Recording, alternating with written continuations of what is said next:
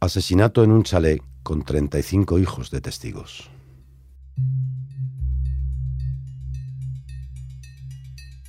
Aquel domingo de junio, la pareja regresó de madrugada a su chalet tras asistir a un evento religioso.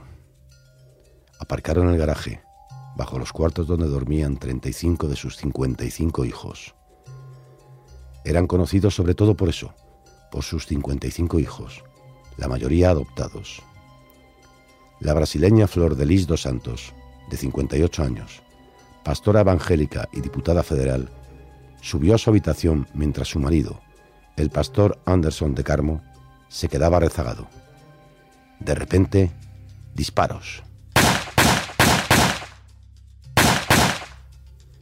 Oí cuatro tiros seguidos y dos más, contó después ella en una entrevista. El hombre junto al que durante décadas construyó una familia en paralelo a una carrera que combina religión, fama, poder, posiblemente dinero y política, acababa de ser asesinado. Brasil siguió con atención durante días el crimen del pasado 15 de junio en Niterói, frente a Río de Janeiro, al otro lado de la espectacular Bahía de Guanabara. En este país inmerso en una vorágine de muertes violentas, personajes pintorescos y escándalos diversos, el caso ha caído en un cierto olvido, después de que dos de los hijos fueran encarcelados como sospechosos. Uno de ellos, Flavio, de 38 años, confesó a la policía que apretó el gatillo para matar a su padrastro con un arma que le consiguió su hermano Lucas, de 18, al que tutelaba el Estado. Lucas niega que participara en el crimen. El adulto que abre el portón de madera del chalet familiar en una calle sin salida un jueves de julio prefiere no hablar. Responde con evasivas. Solo confirma que es uno de los hijos. Y responde que sí, que fue adoptado. Hace cinco años, dice mientras cierra el portón. La vida de Flor de Lis es la de una de esas heroínas de telefilm de sobremesa. Nació en una de las favelas más duras de Río, tan exuberante como brutalmente desigual. Cuando conoció a su marido, ya era madre de 37 niños que sobrevivieron a una matanza en la estación central de Brasil. Lógico que la recién estrenada diputada diera su testimonio en la Cámara de Diputados el último Día Mundial de la Adopción. Los estaban matando por vivir en la calle, relato. A medida que iba ampliando la familia, la fama se acrecentaba. Tanto que inspiró una película y logró un disco de oro como cantante de gospel. Flor de Lis se convirtió en una exitosa marca. Era habitual que la pareja posara con la prole, aparentemente felices. Los pastores se mostraban acaramelados, con un aspecto llamativamente joven, sin una cana, sin una arruga, ni él ni ella. El caso entraña otros misterios, además de si Flavio es el verdadero asesino y si tuvo cómplices. ¿Cuántos tiros recibió la víctima? Un vecino, que dice llamarse Carlos y vive al lado del chalet del crimen, en una tranquila calle de un barrio de clase media de Niterói, coincide con Flor de Lis en que oyó seis disparos. Pero resulta que la autopsia publicada por Globo muestra 30 impactos, uno en la cabeza, 10 en la zona pélvica y el resto repartidos por torso y brazos.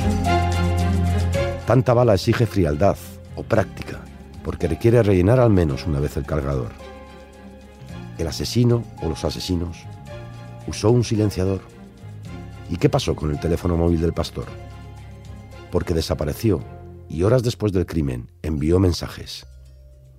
Difícil saberlo porque las investigaciones son secretas. La comisaria que lleva el caso, Bárbara Lomba, ya no habla con la prensa, pero poco después del crimen contó que toda la familia y los que de alguna manera convivían con el asesinado están en el radar. Entre los posibles motivos enumeró un asunto económico, político o personal, en cualquier caso, un asunto de familia. Todos en el barrio los conocen. No tengo trato con ellos, pero veo pasar a los hijos. Esto es muy tranquilo, aunque ella dice que hay robos. Para nada.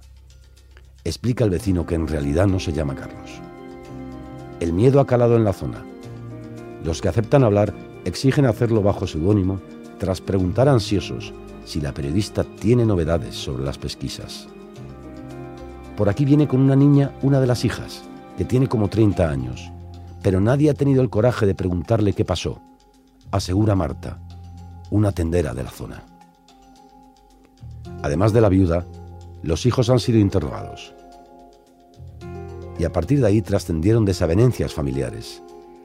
La prensa local ha publicado que uno de ellos apuntó que su madre y tres hermanas están implicadas y que una de las jóvenes ofreció al acusado Lucas dinero para que asesinara al pastor. Si es cierto, la policía no ha tomado medidas evidentes contra ellas.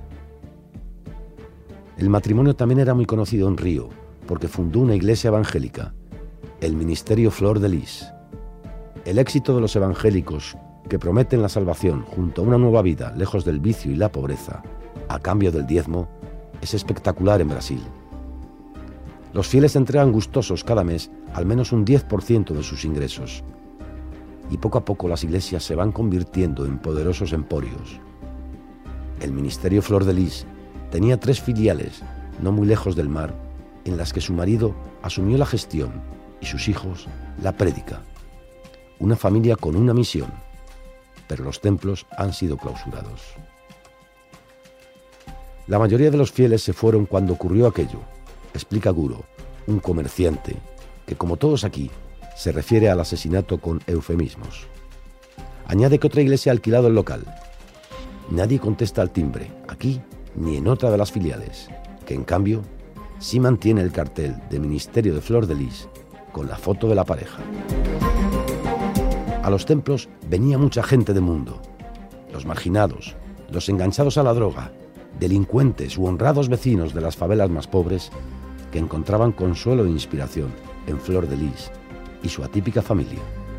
Esa familia destruida a tiros una noche de junio.